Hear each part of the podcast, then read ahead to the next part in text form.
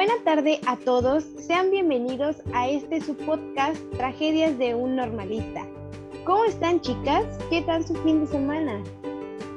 Hola Lari, ya te imaginarás, a los maestros les ocurre llenarnos de proyectos al final de cada unidad. Solo veo montañas y montañas de tarea. Ay, sí, Irene, tienes toda la boca llena de razón. Me invitaron a una fiesta el sábado y no pude ir porque aún tenía muchos pendientes. Ay, chicas, pues yo aún con tareas sí salí con unos amigos. Se los juro que si seguía haciendo tarea me iba a terminar quedando pelón. Eso, Lari, tú sí tienes vida social, no como otras. bueno, pero cuéntanos un chismecito, ¿no? ¿A dónde fuiste o qué? Tranquilas, amigas. Solo fue una reunión de amigos. Incluso uno de ellos me contó que la señora de recepción del restaurante no lo quería dejar pasar, simplemente porque su apariencia no era igual a la de los demás. En pocas palabras, casi casi le dijo pobre. Ay, no manches, ¿cómo crees? Eso estuvo muy mal, ¿no? Eso es desigualdad social. ¿Y nadie hizo nada para defenderlo? Pues me dijo que varias personas se acercaron para decirle que no era justo que la señorita tomara esa actitud. Pues claro, las personas con privilegios creen que todos somos iguales y equitativos socialmente hablando, ¿verdad? Aguanten, aguanten, me perdí. Desigualdad social, inclusión y equidad. Me perdí de algún episodio del podcast porque no recuerdo haber escuchado estos conceptos. Tranquila, Lari, no somos expertas en el tema, pero sí es algo que vivimos día con día en nuestro continente. Ya te imaginarás, el continente americano no será el más pobre, pero sin duda alguna es el más desigualdad. Mm, en algún documento leí que desde los años 90 existe una necesidad política por incrementar los ingresos de la población para disminuir la pobreza, aplicando algo como una sociedad cohesiva. Prácticamente que todos los habitantes sean solidarios para garantizar el bienestar general. Bueno, pues en pocas palabras sería pues no dejar a nadie atrás y saben algo, siempre he tenido la duda de si existe alguna organización que pues promueve esa protección social inclusiva. Sí, de hecho existe una Carta Social de las Américas que establece una serie de elementos esenciales que hacen el desarrollo integral de los países de la región y que resultan esenciales para lograr enfrentar las causas que generan las graves problemáticas de la pobreza, como la exclusión social y la inequidad. Ah, ya, entonces son organizaciones como la UNICEF, la OIT, la FAO y la OMS. Oh, todo eso yo no lo sabía, pero gracias a esta información ahora sí que puedo hacer, ¿qué puedo hacer en caso de que ocurra algo similar? así es. Definitivamente podemos intervenir para que otras personas no continúen siendo discriminadas por las desigualdades que viven. Sin embargo, es importante remarcar que también podemos accionar para que la brecha de desigualdad disminuya. Como mencionamos, existen organizaciones que incrementan su, inversión social e introducen innovaciones para empoderar la protección social.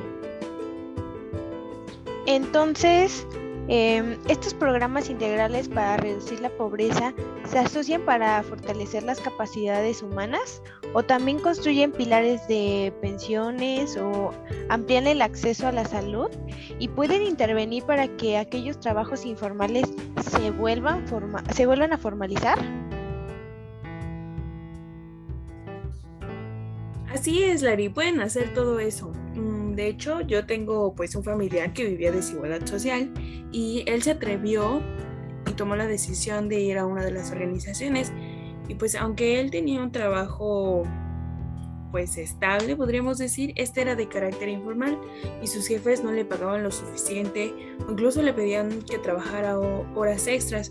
Una vez que se perdió toda la semana, se perdió toda una semana porque tenía que ir al trabajo simplemente por cumplir el capricho del jefe.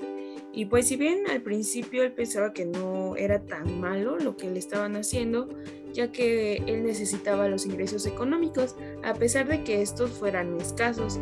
Y pues un día en una fiesta escuchamos que se estaba quejando y fue cuando le mencionamos que lo que estaba viviendo era desigualdad social. Y pues afortunadamente los organismos le brindaron protección social, intervinieron para que su trabajo se formalizara y más que nada sus horas de trabajo se volvieran las idóneas y pagaran el sueldo que le correspondía, porque le pagaban muy poco. Pero pues antes de seguir, vamos a darnos un break para procesar toda esta información y en un momento regresamos.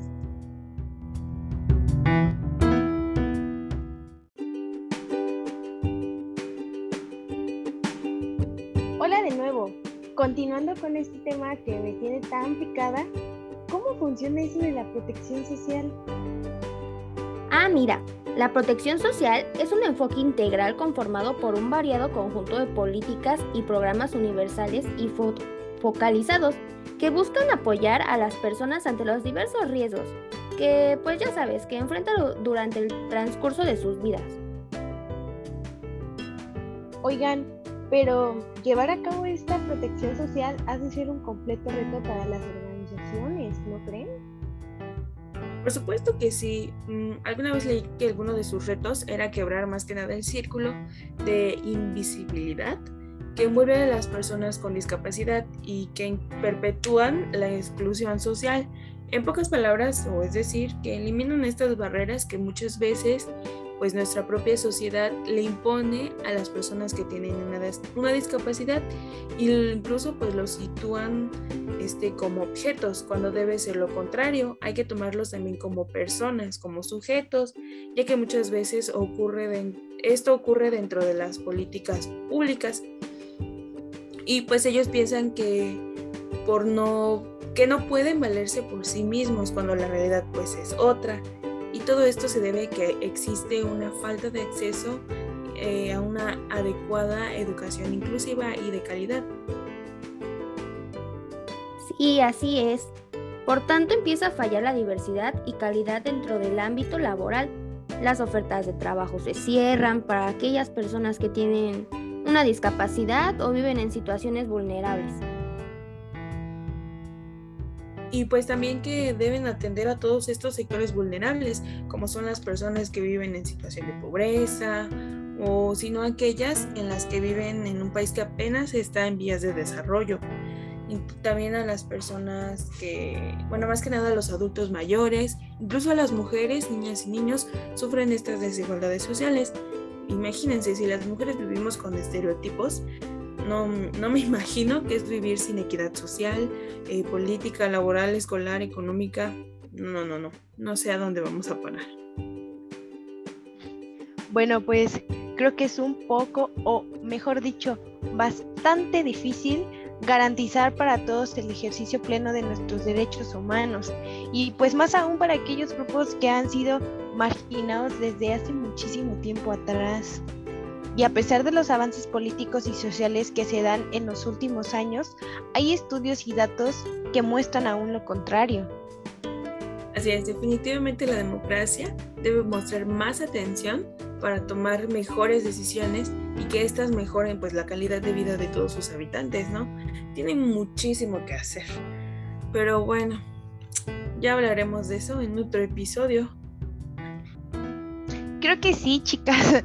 No se pierdan el próximo podcast que continuaremos hablando acerca de la equidad social y las desigualdades y retos que presentan las diferentes organizaciones. Así es, chicas. Bueno, adiós y aprovechen el fin de semana para descansar de la, de la escuela y de la tarea. Chicas, nos vemos. Bye, nos vemos. Nos vemos.